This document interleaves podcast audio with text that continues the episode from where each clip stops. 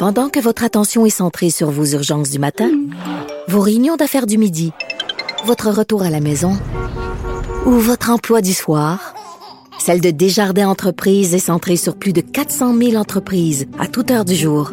Grâce à notre connaissance des secteurs d'activité et à notre accompagnement spécialisé, nous aidons les entrepreneurs à relever chaque défi pour qu'ils puissent rester centrés sur ce qui compte, le développement de leur entreprise.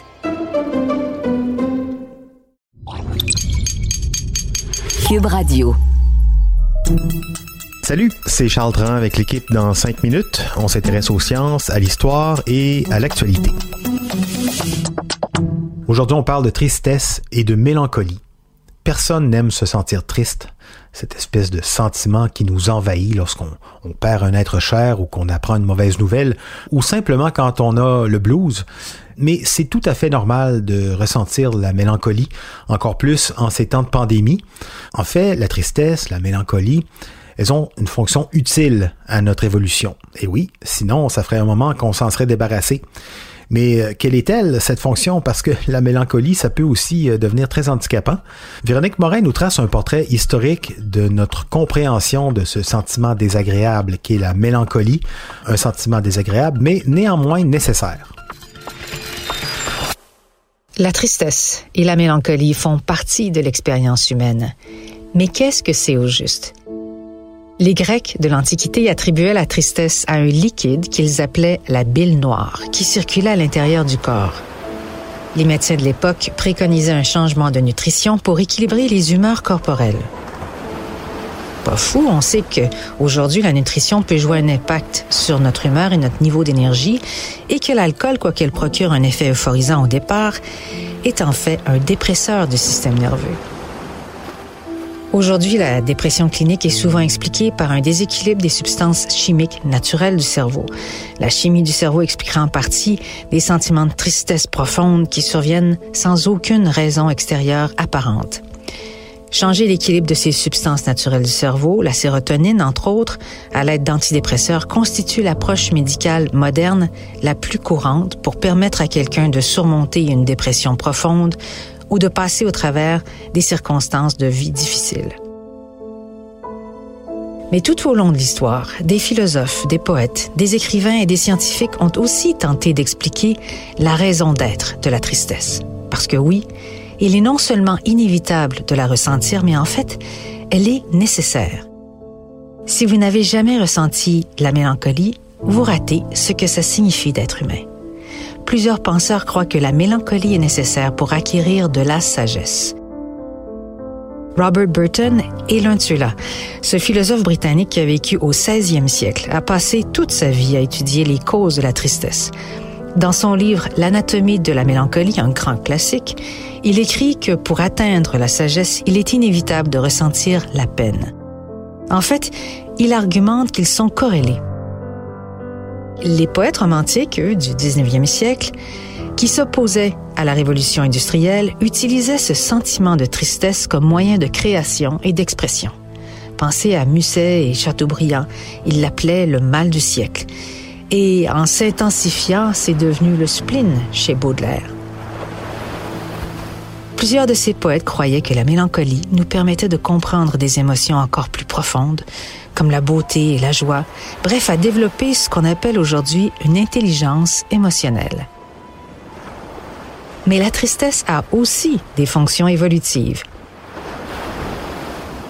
Les scientifiques croient que la capacité de pleurer et le fait de se sentir rejeté, en retrait de la société ou d'un groupe, remontent à des milliers d'années et ont forcé nos ancêtres à développer des liens sociaux pour obtenir de l'aide, du soutien, dont nous avons tous besoin de temps en temps en tant qu'humains. La tristesse, par opposition à la violence ou la colère, est une expression de souffrance qui a l'effet d'attirer d'autres individus auprès d'une personne souffrante, ce qui au cours de l'évolution s'est traduit par la création des communautés et à leur prospérité. La tristesse aurait donc permis de générer une forme d'unité et de cohésion dont nous avons besoin pour survivre et évoluer en tant qu'espèce. Mais de façon individuelle, la souffrance de l'un est-elle similaire à la souffrance de l'autre? À ce sujet, le psychiatre et anthropologue médical Arthur Kleinman estime que les émotions ne sont pas universellement ressenties de la même façon.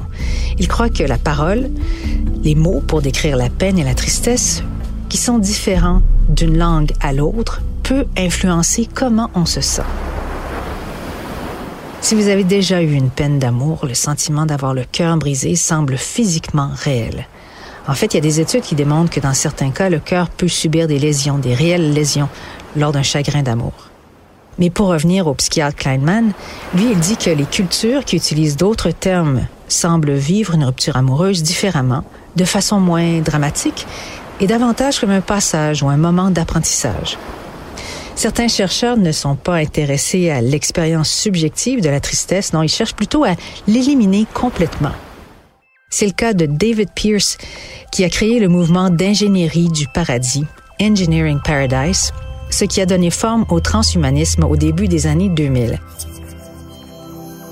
Alors lui croit que la science, dont l'ingénierie génétique, les nanotechnologies, la pharmacologie ou même la neurochirurgie, pourrait permettre d'altérer les souffrances émotionnelles et physiques, les éliminer complètement même, et que les écosystèmes du monde doivent être redessinés, rien de moins, pour que les animaux sauvages ne souffrent plus. Bref, ça va loin. Le véganisme découle de ce courant qui semble davantage idéologique que scientifique.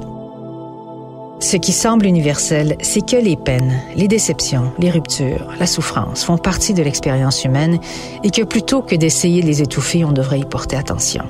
Être mélancolique, ce n'est pas être misérable, c'est de prendre conscience de la cupidité du monde, qu'il est rare de trouver une paix intérieure, qu'il n'est pas toujours facile de vivre avec les gens qu'on aime, qu'il est inhabituel de trouver une carrière qui est financièrement enrichissante tout en étant moralement gratifiante, qu'il y a beaucoup de très bonnes personnes qui ont de la difficulté dans la vie.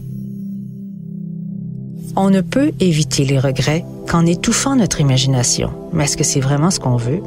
La sagesse de la mélancolie repose sur la compréhension que le chagrin n'est pas propre à vous en particulier, mais qu'elle appartient à l'humanité tout entière.